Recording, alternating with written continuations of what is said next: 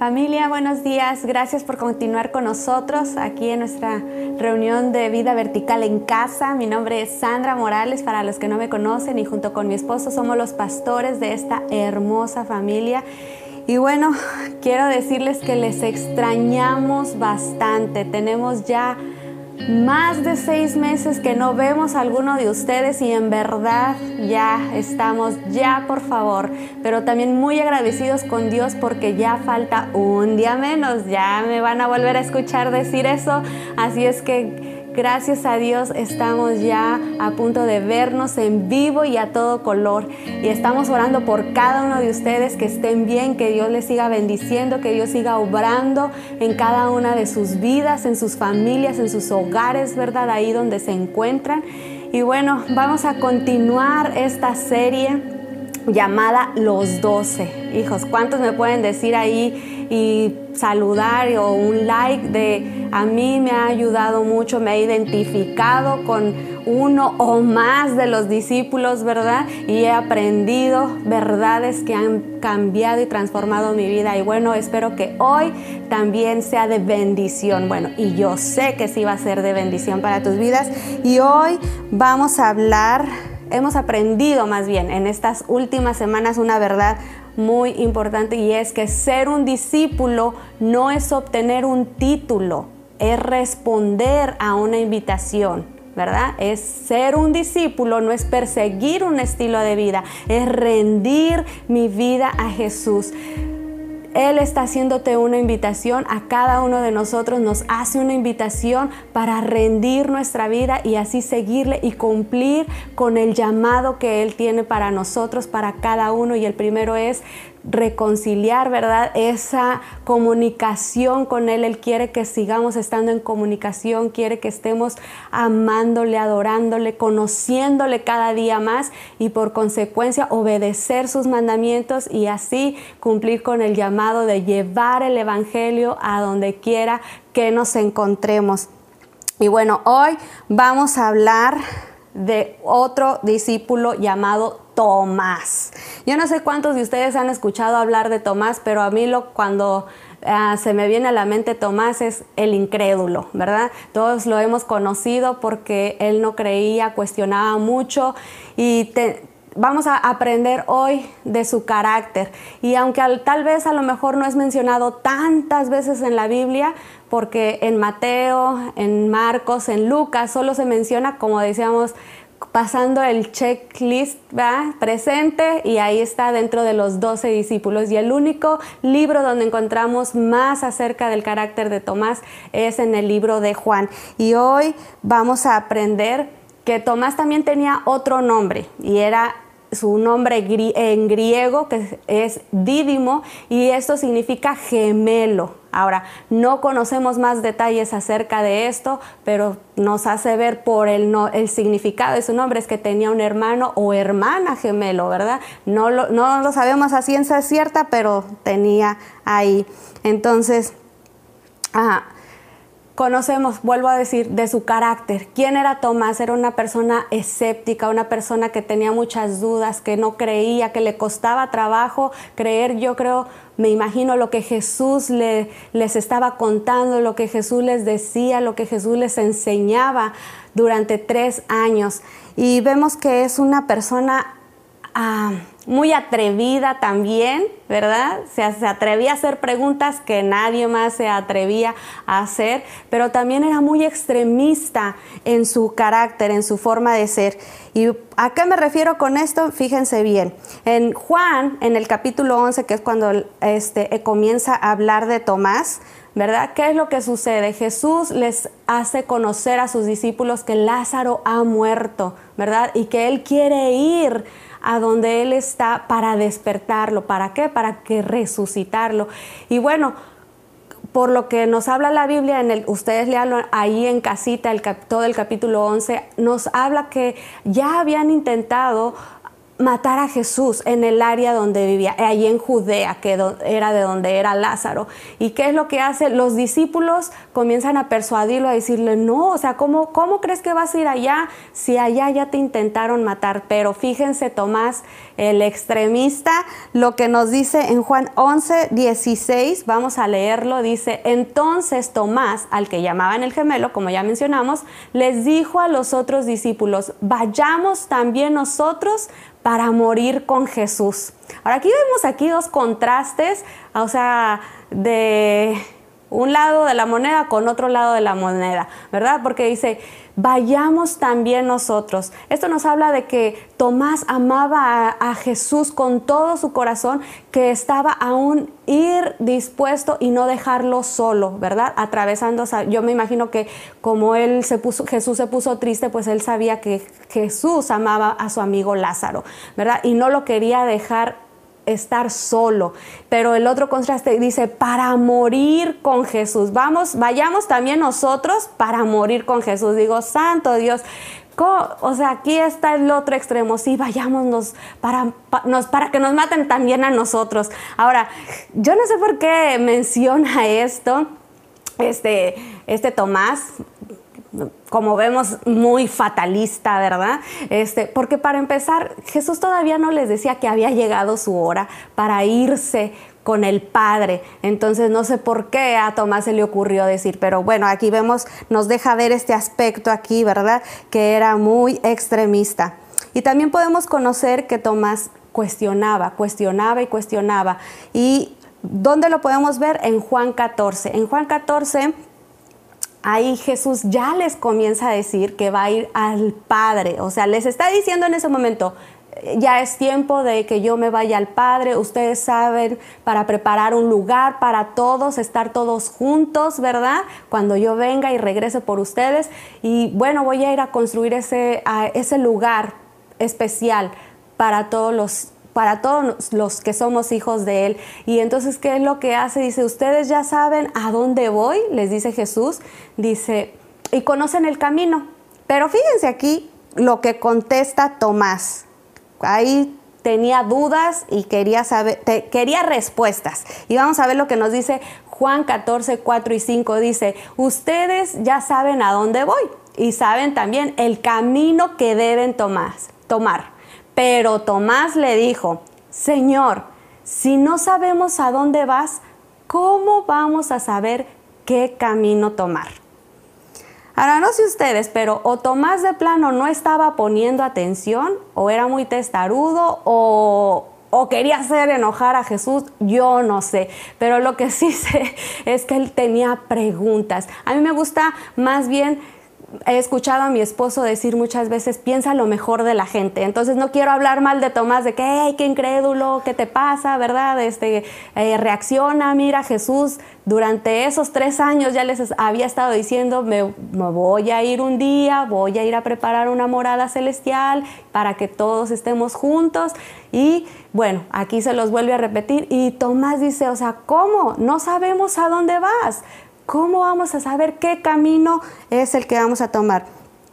Pero ah, Dios en su infinita misericordia, o sea, ve a Tomás y le responde, o sea, yo soy el camino, la verdad y la vida. O sea, aunque ya se lo había dicho, ya se lo, Jesús ya le había respondido, él como quiera le contestó con amor, ¿verdad? No vemos que Jesús se haya enojado y, eh, ¿por qué, me, ¿por qué me haces ese tipo de preguntas, Tomás? Entonces aquí la primera cosa que puedo aprender de la vida de Tomás y que tú y yo podemos aprender es, número uno, no te quedes con la duda, atrévete a hacer preguntas.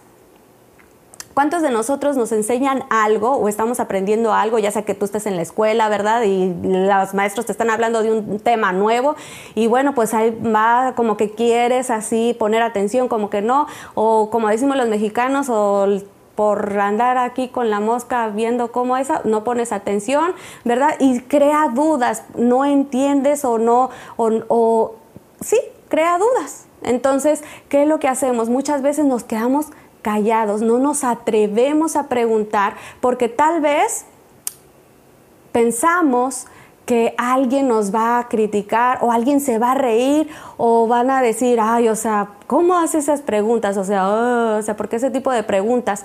Y decidimos quedarnos callados. Pero lo que no entendemos es que tal vez hay no, no eres tú el único, no soy yo la única que estamos con esa duda.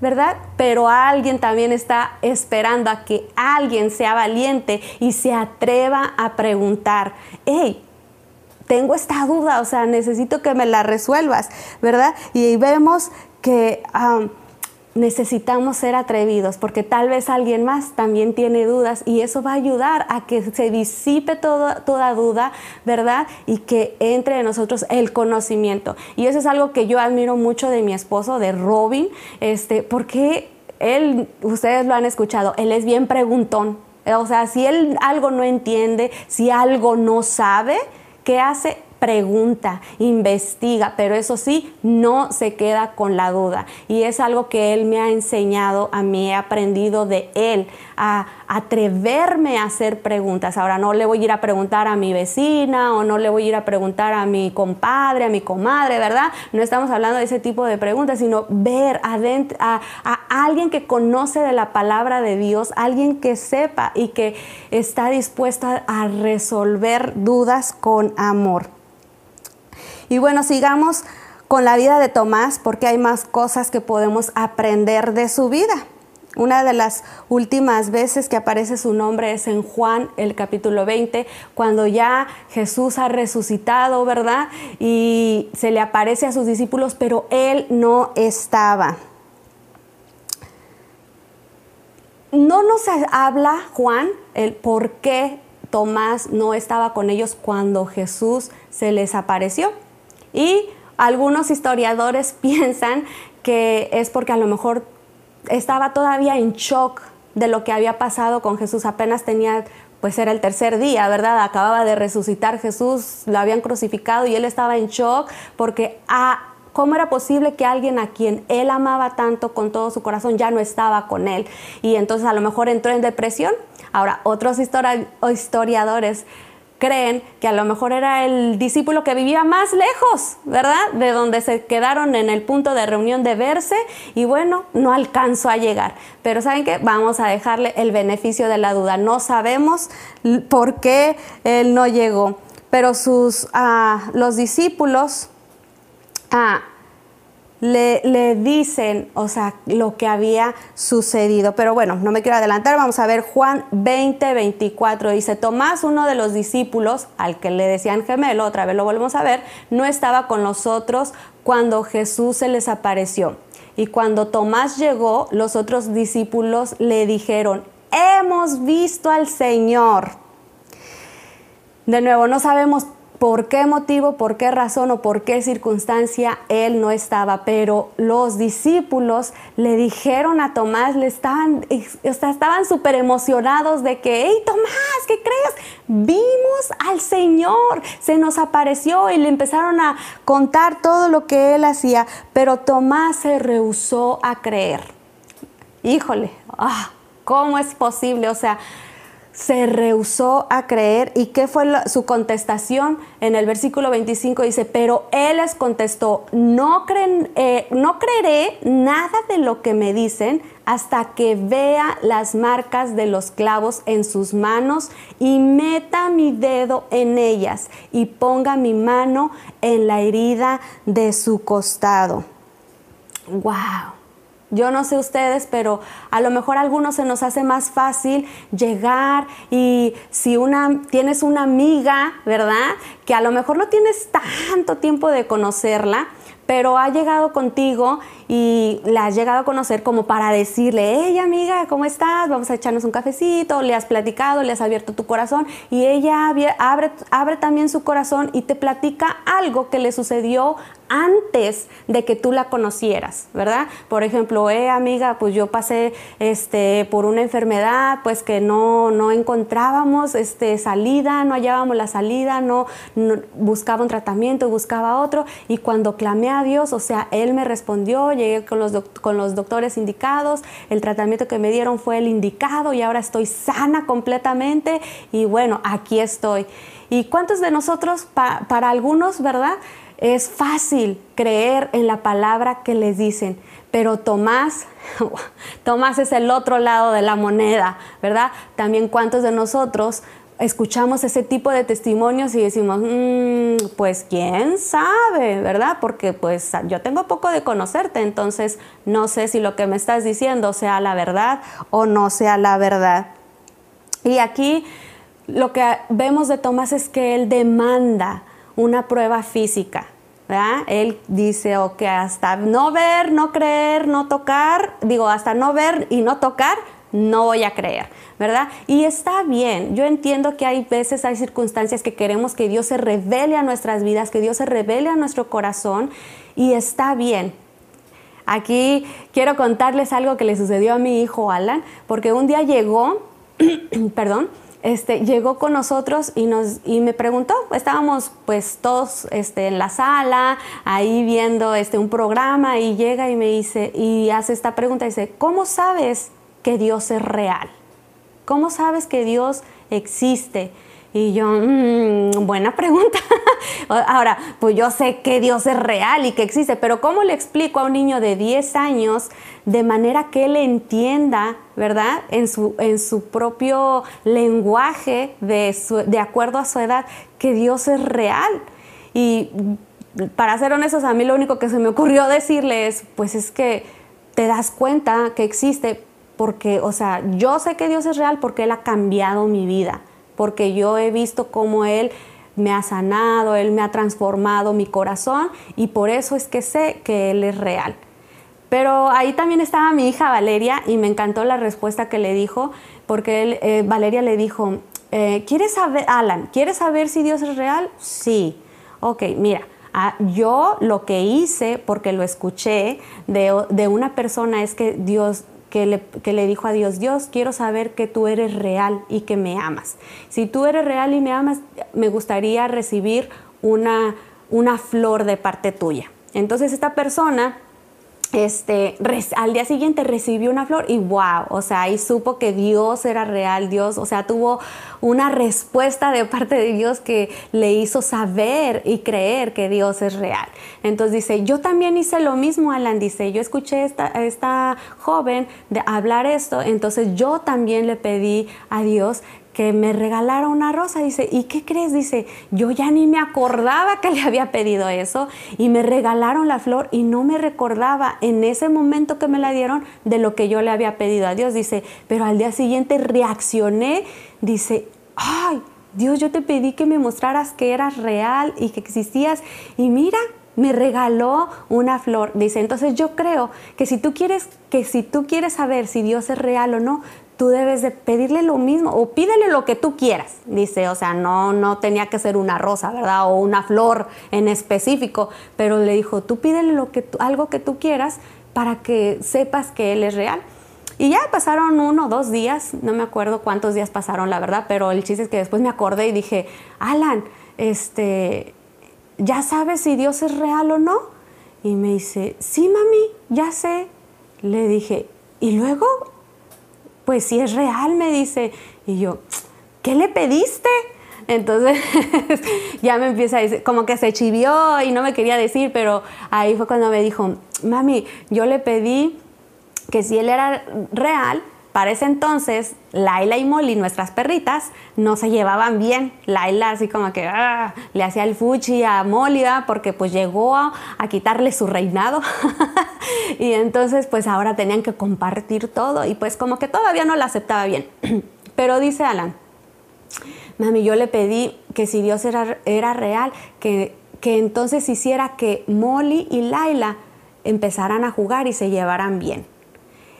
Y, le digo, y luego le digo, dice, y pues fue el día que empezaron a jugar y que empezaron a corretearse y bueno, desde ese entonces Laila y Molly no han dejado de a jugar juntas y, y, ahí, pues, ahí hacen su relajo ellas, ¿verdad? Como perritas y todo. Entonces, pero ya se llevan bien. Entonces le digo, entonces ahora sí crees que Dios es real. Sí, mami, ahora sí creo que Dios es real. Entonces vuelvo a repetir, está bien que le, que le pidamos evidencia física a Dios, pero tiene que ir acompañada con fe, tiene que ir acompañado con que estás esperando una respuesta de parte de Dios. Y desgraciadamente en el caso de Tomás no creo que haya sido más una petición, sino él se convirtió en una demanda, ¿verdad? Y yo quiero aquí que veamos qué es, qué es eso algo que desencadena la incredulidad. Y quiero mencionarte cuatro cosas que desencadenan la, la, incredulidad. Y la número uno es que dejamos de confiar en Dios. Así como el pueblo de Israel cuando salieron de Egipto, ¿verdad? Ellos pedían, clamaban a Dios que los sacara de Egipto. Ya una vez que los, que los sacó Dios de Egipto, ¿qué hicieron? Empezaron a quejarse, que se quejaban de Dios, se quejaban de Moisés, se quejaban de Aarón, de todos se quejaban, ¿verdad? Y bueno, Dios en su misericordia, en su amor, en su gracia, ¿qué es lo que hace? Bueno, de, de una roca, ¿verdad? Les da agua para que tuvieran que tomar pero no, no se conformaron con eso, ¿verdad? Sino que hicieron, ah, no, pues no creyeron, dejaron de confiar que Dios los iba a llevar a la tierra prometida y que bueno, estaba, estaba bien que les diera de tomar, pero que no confiaban en que también les iba a dar de comer. ¿Y qué es lo que vemos? Vamos a leer Salmo 78, 21 y 22. Dice, cuando Dios oyó lo que decían, se encendió su enojo contra ellos pues no confiaron en Él ni creyeron que podría ayudarlos. Ahora, ¿cuántos de nosotros no nos vamos a enojar? Yo creo que la reacción de Dios fue tan normal, tan natural, porque ¿cuántos de nosotros no nos molestamos, no nos enojamos de que alguien llegue y te diga, ¿sabes qué? No confío en ti. ¿Sabes que ya no te creo nada de lo que me estás diciendo? Y estás así como que, ¿qué te pasa?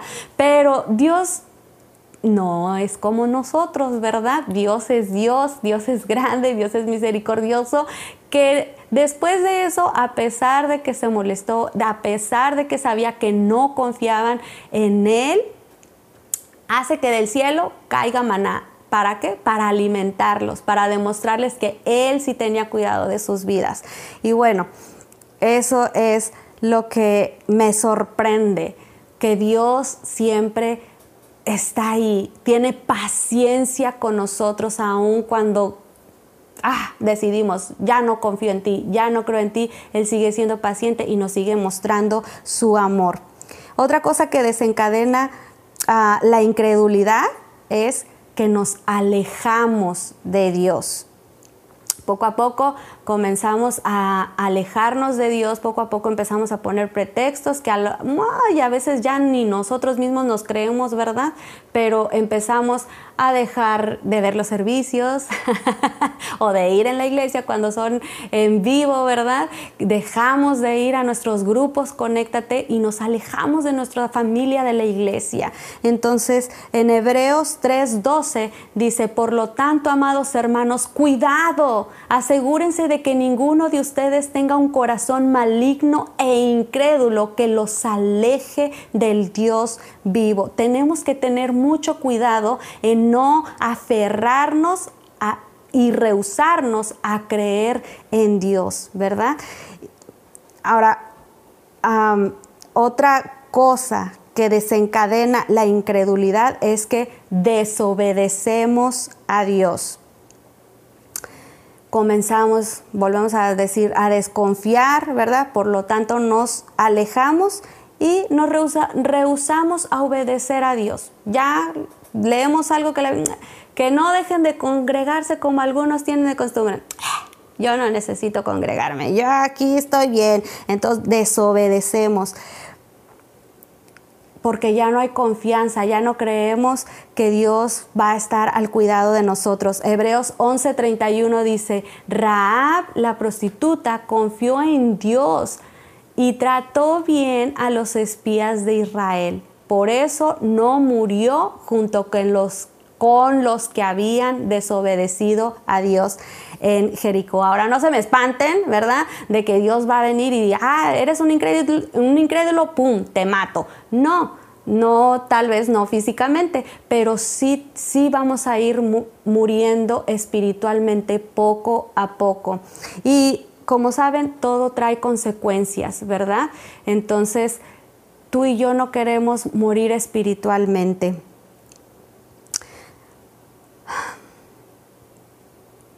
Entonces, ya vimos que la incredulidad desencadena que dejemos de confiar en Dios, por lo tanto nos alejamos y desobedecemos aún deliberadamente a Dios. Y la cuarta cosa que quiero mencionar que desencadena la incredulidad en nuestras vidas es que cuestionamos la veracidad de Dios.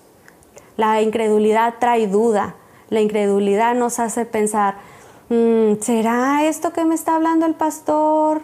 ¿Verdad? aunque el pastor está hablando la palabra de Dios, ¿verdad? ¿Será verdad lo que dice la Biblia? ¿Será cierto? ¿Será o no será? Y primera de Juan 5.10 nos dice, confiar en el Hijo de Dios es creer en lo que Dios ha dicho pero el que no cree en Dios lo hace pasar por mentiroso porque no ha creído lo que Dios mismo ha dicho acerca de su Hijo Jesús. No sé el motivo por el cual te rehusas a creer en Dios. Tal vez te pasó algo, hay una herida en tu corazón que te hace ser, ah, repeler La, la Biblia, que te hace alejarte, que te hace desobedecer. Pero Dios dice, hay esperanza, hay vida. Él quiere revelarse y Él quiere mostrarse a cada uno de nosotros. Sí hay esperanza. Y vamos a ver por qué, porque vamos a regresar a la vida de Tomás. Me impresiona la misericordia de Dios hacia este no, hombre que aún que está lleno de dudas, que aunque es un incrédulo, es un escéptico, extremista, atrevido y bueno, todo lo que a lo mejor malo pudiera pasar en una persona, me alienta a pensar a que Él en su, misericordia, en su misericordia, ¿verdad? Se revela a cada uno de nosotros.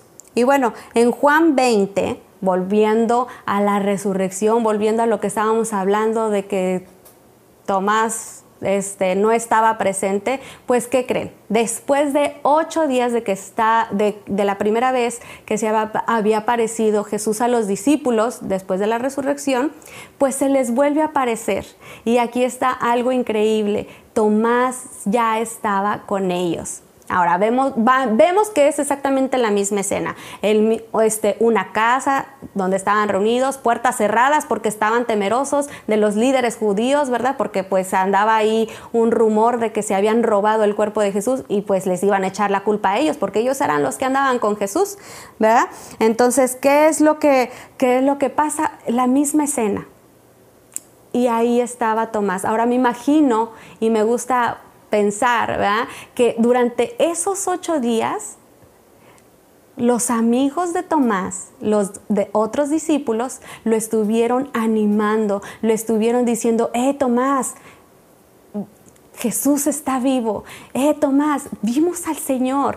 Recobra ánimo, ten fe, ven, júntate con nosotros, vamos a, cumplir con el llamado que Jesús nos dejó de ir y predicar el Evangelio y extenderlo a todas las naciones. Así es que Tomás, no te alejes, Tomás, aquí estamos, estamos contigo.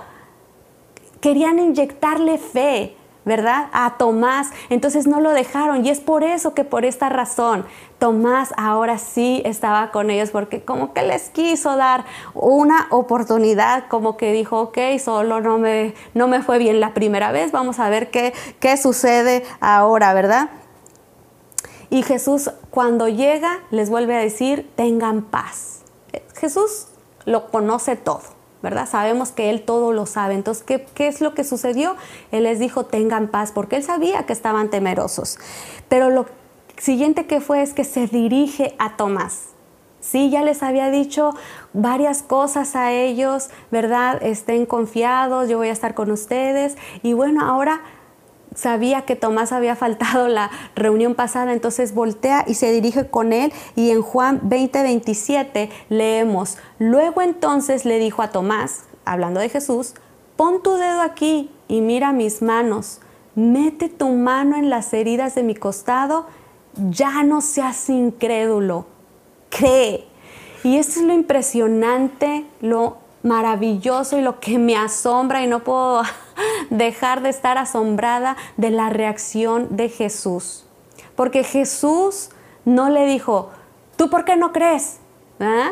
Ahora, sí le hizo saber que, que, Tomás tenía una demanda. ¿Y que le dice? Ok, aquí está, me estabas demandando algo, aquí está, hazlo, pon tu dedo, mira mis manos, mete tu mano, ¿verdad? Tal y como lo había dicho Tomás cuando les dijo a los discípulos.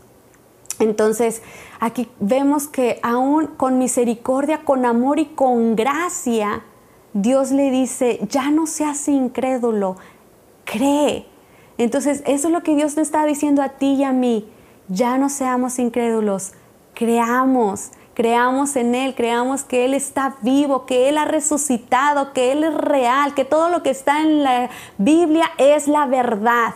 Así es que yo te animo a que tú creas, cree, te dice Dios. Y seguimos con la historia, versículo 28, ¿verdad? Dice, mi Señor y mi Dios, exclamó Tomás. Entonces Jesús le dijo, tú crees porque me has visto. Benditos son los que creen sin verme.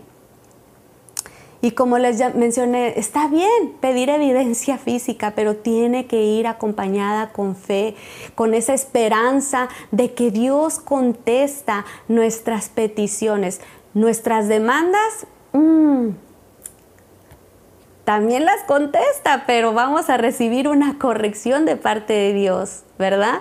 Y vamos a recibir, hey, cree, cree Aquí estoy contigo en esa circunstancia difícil, en ese momento que estás atravesando. Estoy contigo. Yo soy real. Yo soy tu Dios que te cuida, que te protege, que no te va a dejar y nunca te va a abandonar. Y tenemos que creer que Él es, ese ser real, ese Dios increíble, infinito, que siempre va a estar acompañándonos todos los días de nuestra vida. Y también nos recuerda que los que creen con solo, ah, sin pedir esa evidencia física, con solo tener fe y creen, son benditos, ¿verdad? Ahora, aquí no tampoco está mal, este, maldiciendo a Tomás y no vayas a decir, ay, es que yo sí le he pedido que, que, pues, que me lo muestre y todo eso, entonces voy a ser maldito. No, Aquí simplemente está diciendo bendito, vas a ser más que bendecido si tú con solo la fe, con solo el testimonio de tu amiga, tu corazón es transformado, ¿verdad? Y, recibes esa fe para creer en Dios. Entonces ya aprendimos número uno, no quedarnos con la duda y ser atrevidos en hacer preguntas. Otra cosa que aprendemos de la vida de Tomás después de leer estos versículos en el capítulo 20 es que tienes que estar dispuesto a renunciar a tu incredulidad. ¿Y por qué razón pienso yo personalmente que esto fue lo que hizo Tomás? Es porque yo creo que si Jesús lo escogió, para Tomás hubiera sido muy fácil desde el principio decirle, no, gracias. Esto no es para mí, yo no creo en todo esto que estás diciendo, que estás hablando, ¿verdad? Entonces, ¿sabes que Yo mejor de lejitos. Yo me imagino que había una lucha constante en la vida de Tomás y él dijo, ok, le entro, quiero, o sea, voy a seguirte, soy un discípulo tuyo y quiero aprender porque quiero que estas dudas, quiero que esta incredulidad desaparezca, quiero renunciar a esa incredulidad que me ha estado ah, persiguiendo todos estos, todos estos años, ¿verdad? Y ya llevaba tres años. Otra cosa que podemos aprender de la vida de Tomás es rodéate de personas con una fe firme que te animen a seguir adelante. Sí, tal vez se alejó un momento Tomás, no lo sabemos. Volvemos a lo mismo, le, le damos el beneficio de la duda, pero él ahí estaba, allí siguió, allí continuó, rodeado de estos amigos que le inyectaban fe, que le decían, no te des por vencido, hey, vamos a seguir adelante, hey, vamos a seguir a Jesús. Así como ah, yo me imagino que también le recordaban sus propias palabras, así como estabas dispuesto, Tomás, a dar tu vida, a morir con Jesús, dispuesto a morir con Jesús si es que así sucedía en Judea, así de esa misma manera, hey, vamos a seguir adelante. Hey, vete del lado de la fe, no te vayas del lado de la incredulidad. Hey, aquí estamos contigo. No te vamos a dejar. Rodéate de esas personas que no te van a juzgar o que no te van a dar de bibliazos. ¡Ey, cree! Eh, eh". ¿Y dónde puedes encontrar esas personas? Bueno, aquí en Vida Vertical hay varias personas, están nuestros líderes, ¿verdad? En Vida Vertical, Pepe y Gaby Aguilar, Ramón y Alma Figueroa, nuestros líderes, nuestro líder de joven, ¿verdad? José López, ¿verdad? nuestros líderes de los jóvenes adultos, Mariana Morales, Steph Godilo, Rafa, que también es parte de los que nos ayuda con los jóvenes, y bueno, en tu grupo Conéctate también tienes este tipo de amigos, de personas que te van a inyectar fe. Ahí estamos pendientes los unos de los otros. Ahí, hey, ¿alguien tiene una petición de oración? Aquí estamos. Que por cierto, si tienes una petición de oración, aquí en la descripción de este video aparece un enlace que dice peticiones de oración. Nos encantaría estar orando por ti, unirnos unirnos en creerle a Dios por milagros, por señales, por prodigios sucediendo en tu vida y a través de tu vida. Así es que no dudes en hacernos saber, queremos seguir. Ahora, si quieres también en los comentarios, aquí en Facebook, si nos estás viendo por Facebook, puedes poner tu petición de oración y claro que por supuesto vamos a estar orando por ti. Acuérdate, alejados. Dios no nos llamó a ser personas solitarias, llaneros solitarios. Dios nos llamó a vivir en comunidad, unos a otros constantemente. Lo podemos ver en la palabra de Dios. Y bueno, lo último que aprendo de Tomás es que Dios quiere tener un encuentro divino contigo. Contigo, contigo, contigo, contigo, conmigo, con cada uno de nosotros. Y algunos historiadores cuentan que a lo mejor Tomás ya no tuvo que tocar, por lo que mencionábamos en el versículo, que porque Jesús le dice, por cuanto viste, creíste. Entonces, ¿qué fue lo que sucedió allí?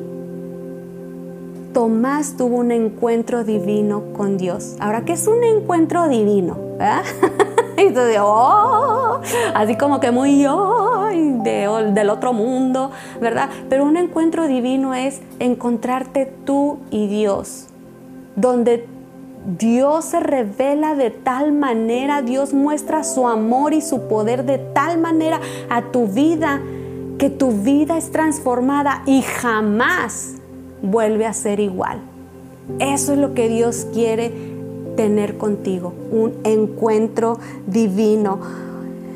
Ay, me encanta Dios, porque Él siempre está buscando maneras de atraernos hacia Él, de tener esos encuentros divinos con cada uno de nosotros. Y mi oración hoy es que ya sea que tengas poco de conocer a Dios, tal vez tengas tres años, ¿verdad? De conocer a Dios como Tomás, ¿verdad? O tal vez tengas más tiempo, pero todavía hay duda, todavía hay incredulidad en tu corazón y estás desesperado por tener un encuentro divino con Dios. Yo te invito hoy a hacer una oración, a renunciar a esa incredulidad y a comenzar a buscar a Dios. No solamente porque alguien te va a preguntar, ¿y ya oraste hoy? ¿Y ya leíste la palabra de Dios? ¿Ya leíste tus planes? ¿O ya te conectaste el domingo, verdad, a la reunión? ¿O los jóvenes, ya te, ya te conectaste a tu reunión de los jóvenes? ¿Ya te conectaste a tu grupo? Conéctate sino que empieces en esa búsqueda este, constante que no se acabe, que persistas en buscar hasta que puedas tener un encuentro divino con Él. Así es que yo vamos a cerrar nuestros ojos y vamos a pedirle a Dios que Él se revele a cada uno de nosotros. Y dile, Señor, te doy tantas gracias porque hablaste a mi vida, hablaste a mi corazón. Gracias, Señor, porque si la Biblia habla acerca de Tomás es porque tú querías que nosotros conociéramos y que, porque sabes que a lo mejor muchos nos podemos identificar con la vida de Tomás. Hemos sido incrédulos, hemos dudado, hemos sido hasta extremistas en nuestras emociones. Un día estamos con todo y al otro día somos muy fatalistas. Y Señor, aquí estamos en esta hora delante de ti. Señor, ayúdanos a nunca quedarnos con una duda. Señor, ayúdanos a ser atrevidos para hacer las preguntas correctas en el momento correcto y a las personas correctas que nos van a ayudar, que nos van a animar, que van a disipar toda duda, Señor, y nos van a ayudar a crecer en nuestra fe para contigo, Señor. que toda incredulidad desaparezca y podamos estar dispuestos a renunciar a ella. Tú dile ahí donde estás, ahí en tu lugar, dile, Señor, yo renuncio hoy, en este día y en este momento, a toda la incredulidad, a todas esas dudas que me han atormentado por años, Señor que me han detenido de creer y de tener una fe firme en ti, Señor. Yo hoy digo, ya no más. Yo hoy decido comenzar a creer lo que dice la Biblia es la verdad. Lo que está escrito en tu palabra viene directamente de tu corazón, hablando a nuestro corazón, Señor. Lo creemos en este día, en este momento. Señor, ayúdanos a y enséñanos a rodearnos de personas que te aman, que están comprometidas contigo, que están firmes en la fe, que son inamovibles en su fe, que, que no hay nada ni nadie que los mueve, Señor, de fijar su mirada en ti, Señor. Que podamos, Señor, ser amigos de estas personas que nos van a inyectar, Señor, de fe, que nos van a animar a no desistir, nos van a animar a seguir adelante, nos van a animar a buscar tu rostro, Señor, más que tus manos, más que tus bendiciones, nos van a ayudar a tener una relación personal contigo, Señor.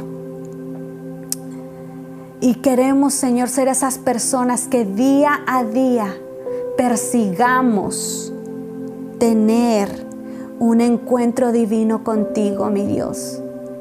Revélate, Espíritu Santo, revélate. Yo te pido en este momento, revélate, Señor, a cada uno de los que están viendo este video, Señor.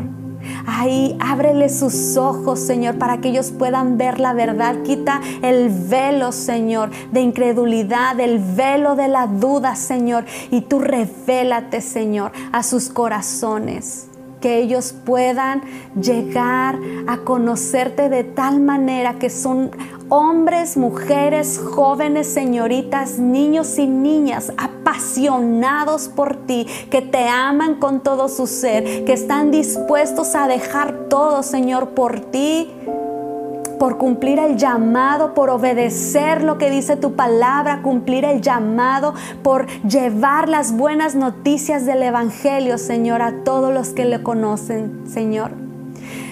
Ayúdanos, revélate, Señor. Y te doy gracias porque yo sé que tú eres el más dispuesto para hacerlo. Así como fuiste paciente, así como estuviste dispuesto a hacerlo con Tomás, lo quieres hacer con cada uno de nosotros, mi Dios. Y te doy gracias. Gracias por amarnos de tal manera, Señor que nos amas tal y como somos, pero no nos quieres dejar tal y como somos, sino quieres que sigamos avanzando y creciendo en nuestra fe cristiana, Señor. Te doy gracias, gracias en el nombre de Jesús.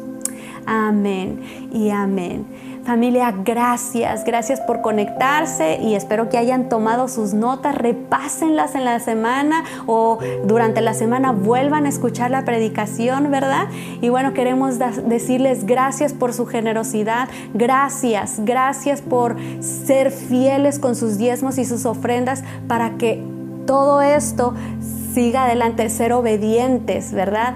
Y que su fe siga creciendo. Yo les bendecimos en el nombre de Jesús declaramos a las cenas llenas, declaramos trabajo sobre sus hogares, ¿verdad? Y declaramos bendiciones hasta que sobren y abunden. Y bueno, queremos recordarles que lo pueden, si quieren dar sus diezmos y ofrendas de manera segura, de manera rápida, lo pueden hacer a través de la aplicación de Church Center. Es fácil, si tienen alguna duda, estamos para servirles. Y bueno, esperamos que pasen una bonita tarde y más adelante les estaremos dando información del día vamos a regresar y nos vamos a ver una vez más. Así es que esperemos que sea muy pronto. Así es que Dios les bendiga y que tengan una bonita tarde.